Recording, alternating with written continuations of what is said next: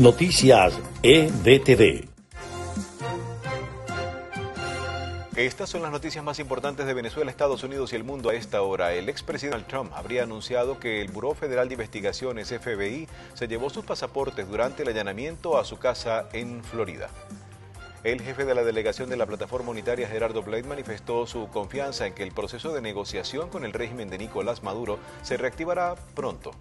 Al menos cinco personas han sido detenidas en las últimas horas tras el atentado con explosivos ocurrido en el barrio Cristo del Consuelo, en la ciudad ecuatoriana de Guayaquil.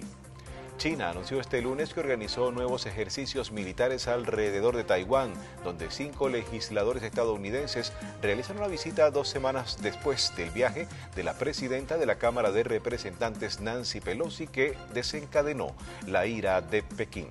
Estas fueron las noticias más importantes de Venezuela, Estados Unidos y el mundo a esta hora.